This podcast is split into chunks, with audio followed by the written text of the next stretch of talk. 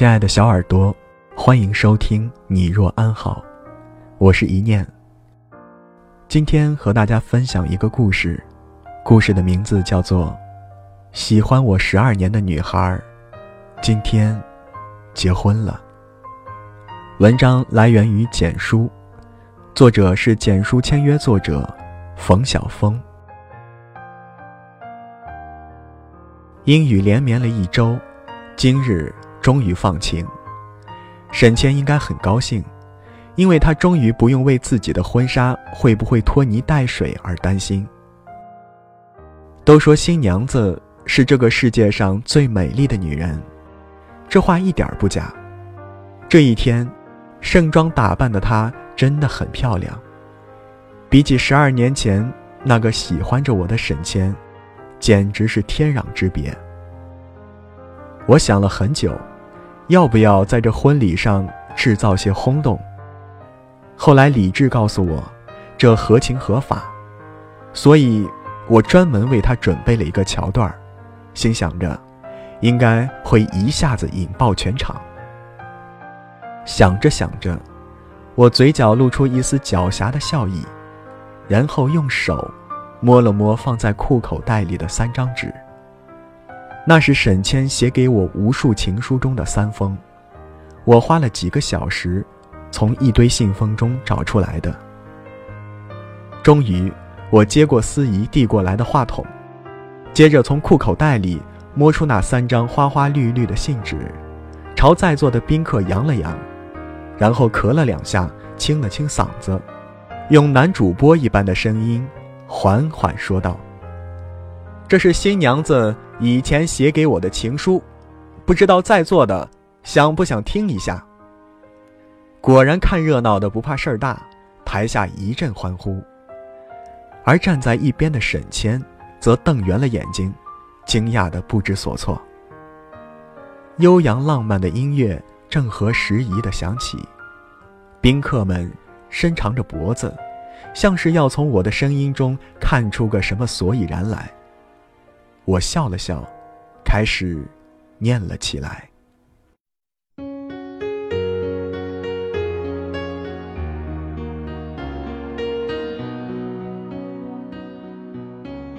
第一封：长沙现在变冷了吗？西安都下了好几场雪了，每天出门都要把自己裹得像一个粽子。我这样，肯定又更显得胖了。还记得我们刚上高一的时候，长沙难得迎来了一场大雪。下课后，我们班上的人一起去打雪仗。由于我的体积过于庞大，很快就成为了一个移动的靶子。无数的雪球在我头顶上开花，小小的雪粒洒进脖子，冷得我直打哆嗦。我还记得，那是你第一次为我说话。那时你站出来挡在我的面前，高声喊着：“你们这么多人扔一个女生，太不厚道了。”我那时应该是太感动了，呆呆地站在你身后，忘了要帮你的忙。那个时候的你，应该就是现在所说的暖男了吧？不过后来才知道，你呀就是个热水瓶，哪里寒冷哪里拎。时间过得真快，一下子三年就过去了。我觉得我更加内敛了，喜欢一个人安静的在古城墙上走。我觉得你应该要过来看看这古城墙上的雪，白白的，安静的躺在砖沿上，时不时会有几只不知名的鸟落在上面，真的很漂亮。哦，对了。如果你要来，就提前跟我说一下，我去火车站接你。嗯，就这样，希望你在那边过得开心。二零零七年十二月二十三日。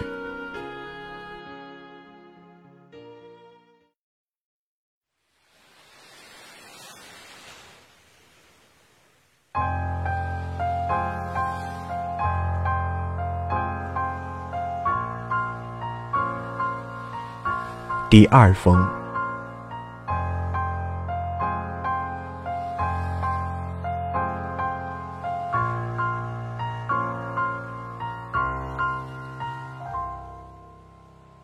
随性一起的照片你看了吗？猜一猜我在哪儿？哈哈猜不出来是不是？我告诉你吧这里是广西北海哦。如果我地理没有记错我拍的这片海应该就是南海了吧？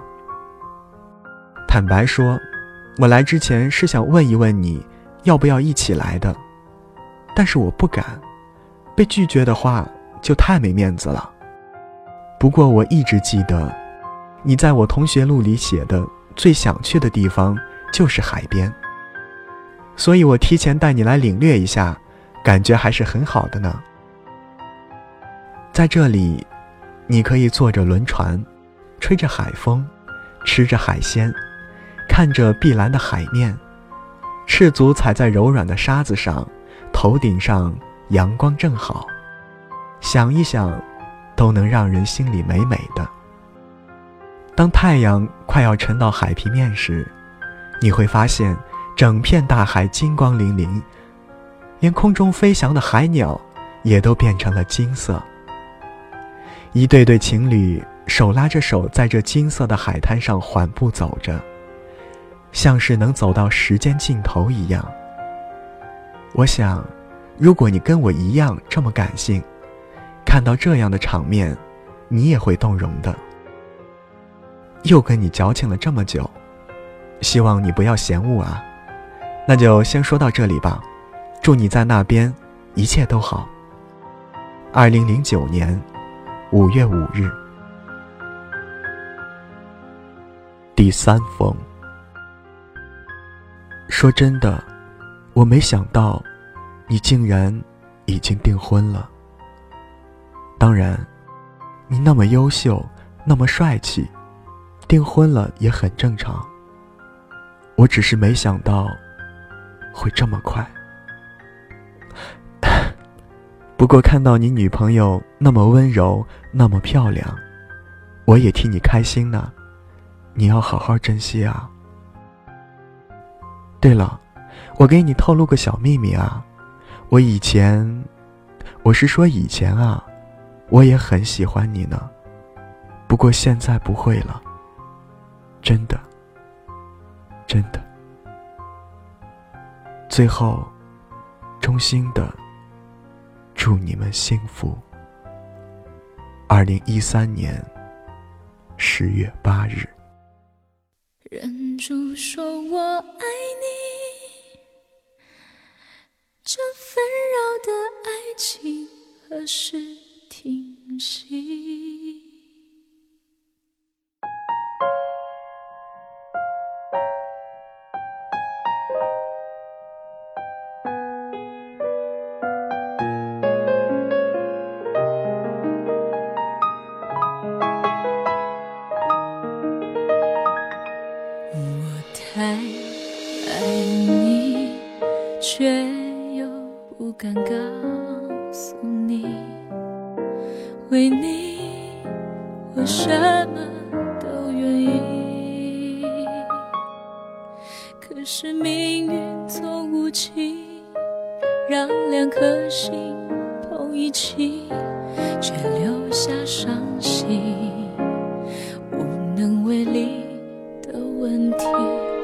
告诉自己不该。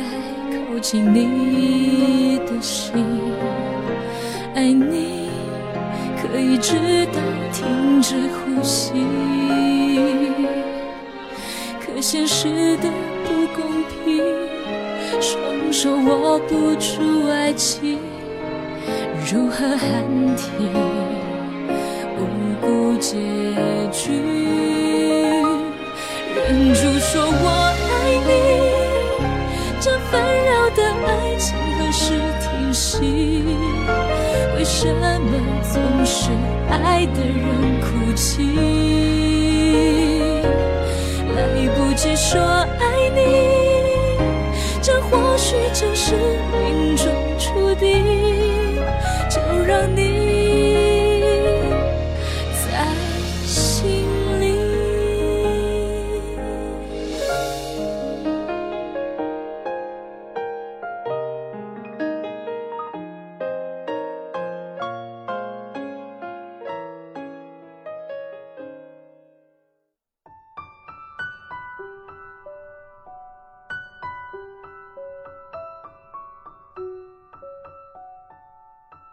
读完这三封情书，我偏头看了一眼站在旁边的沈谦，他的脸红扑扑的，像是三岁小孩脸上的高原红。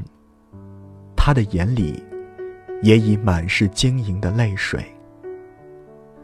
司仪走上前说：“原来新娘子还有这么一段啊。”然后将我拉到沈谦的身边，问。你有没有什么想问新娘子的？有啊，我肯定的点了点头。我想问，你不是说很早就不喜欢我了吗？那为什么今天还要嫁给我？台下宾客一阵雷动。沈谦微蹙着眉头看着我，眼泪簌簌的掉。那一刹那，我仿佛读懂了。他心里的千言万语，我一把将他搂在怀里，享受着那专属于我的温存。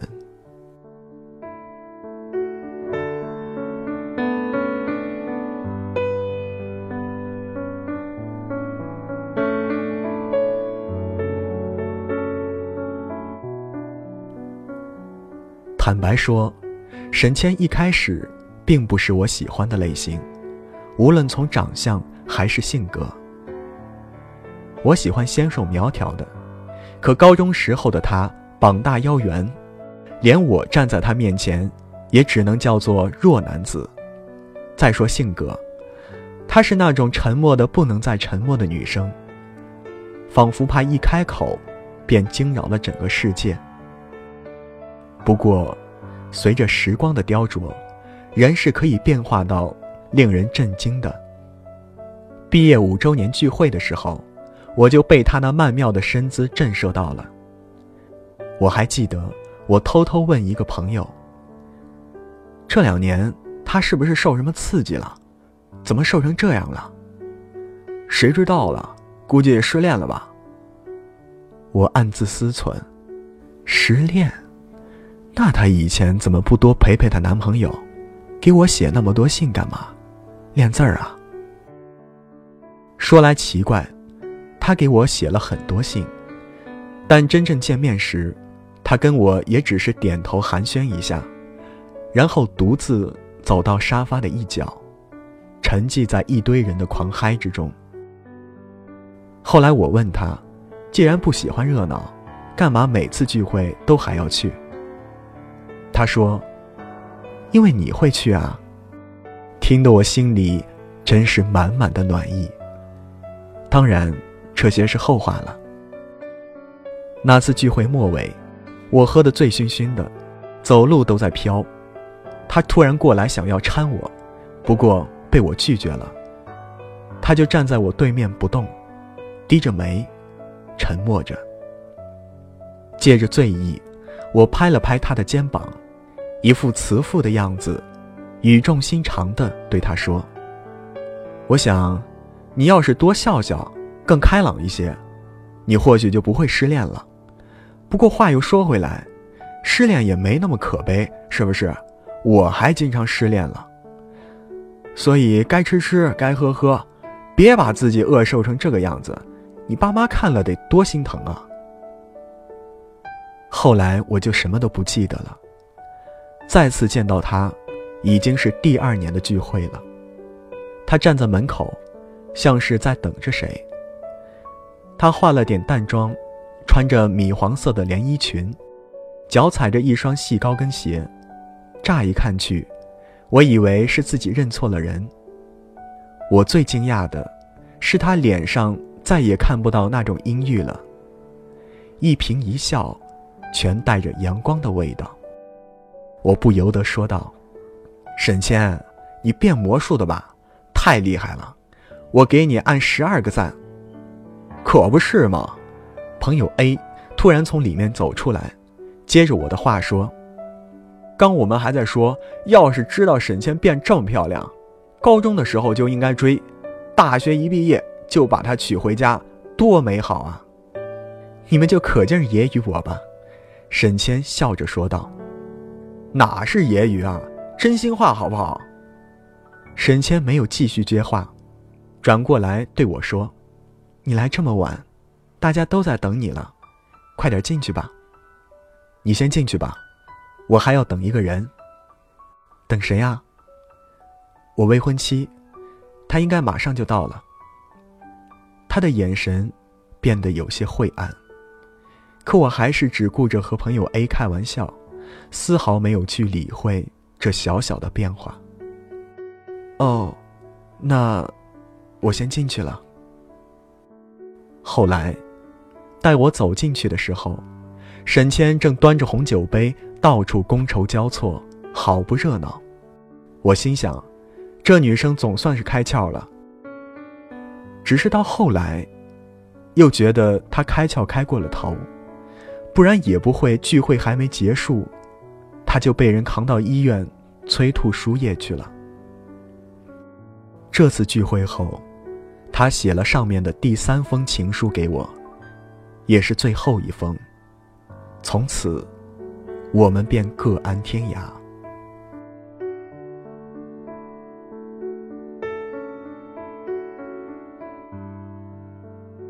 说来可笑，我和他的再次见面是在医院里。当时我的脑袋上、腿上绑扎着厚厚的绷带，像木乃伊，看起来应该十分的滑稽。可他没有笑，而是一场梨花带雨，将我的被子整得湿漉漉的。不就是失个恋吗？干嘛去寻死啊？你不是跟我说过失恋很正常吗？他一边哭一边骂。这是我第一次听到他用这么大的声音跟我说话。谁告诉你我去寻死啊？那你干嘛往别人车子上撞啊？这真的只是一场意外。当然，如果不是正好看到橱窗里那条白色的裙子，我或许也不会乱了心绪吧。毕竟我的未婚妻，就是穿着这样一条白色裙子跟别人跑了的。在医院的那段时间，沈谦每天过来看我，每次都带着他煲的那些说不出味道的汤。每当我喝汤的时候，他就目不转睛地盯着我，生怕漏掉了一滴。有一次，我忍不住问：“你怎么还不回北京啊？去北京干嘛？干嘛？你不是在那工作吗？早就辞了。”辞了，那么好的公司，你傻啊？他沉默了三秒，然后爆发。到底是我傻还是你傻？然后从病房里冲了出去。重重合上的房门，激荡起屋内的空气。窗帘轻轻的撩动了一下，我看见窗台上的那盆水仙，在刺眼的阳光下，有些发蔫儿。后来，老妈隔三差五的跟我说：“哎，你呀你，这么好的女孩，石头都能动心了。我又不是石头，所以，我动心了。所有赞美自己的话都不能由自己讲，否则太过显摆。所以再次省略一千字或者一万字。反正那年年底。”我们就去了西安，漫步在古城墙上，只不过没有大雪，只有阳光自私，一片晴朗。我们就这样在城墙上走着。突然，他一本正经地问我：“我以前写给你的那些情书，你还留着吗？”“那是情书啊，我以为就是用来练字儿的信了，早扔了。”“哦，也是啊。”留着好像也不太好，他像是自言自语，平静中带着些点点感伤。我们没有订婚就扯证了，扯证那天，他扬言要做我家的定海神针，任凭风吹雨打，我自岿然不动。现在想想，定海神针这比喻挺妙的，适合以前的他。前天在饭桌上，朋友们问我：“马上要结婚了，什么感想？弄文艺一点，让哥儿几个学习一下。”我说，只有一句话，那就是“满目山河空念远，落花风雨更伤春，不如怜取眼前人。”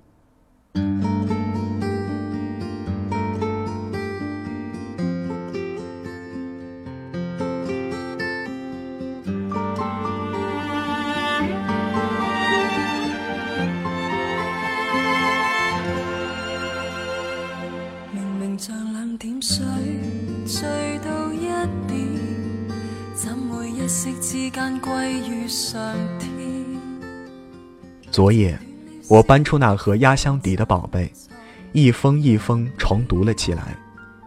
待全部读完，已经是凌晨两点。那一刻，窗外天气清朗，心里悠然畅快。此刻，沈谦靠着我的肩膀，轻声耳语。你不是说那些情书都扔了吗？是啊，不过我又穿越回去捡了回来。那你干嘛要当着那么多人的面读这些东西？多不好意思啊！哪有？我挺好意思的啊，反正是你写给我的，我就是要让他们知道你有多喜欢我。那，你又有多喜欢我了？你猜？猜不到，就说你傻吧。算了，告诉你吧，我买了两张去北海的机票。去北海做什么？不是有人跟我说，那里有片被落日镀金的海滩，可以通往时间的尽头吗？我们去走走。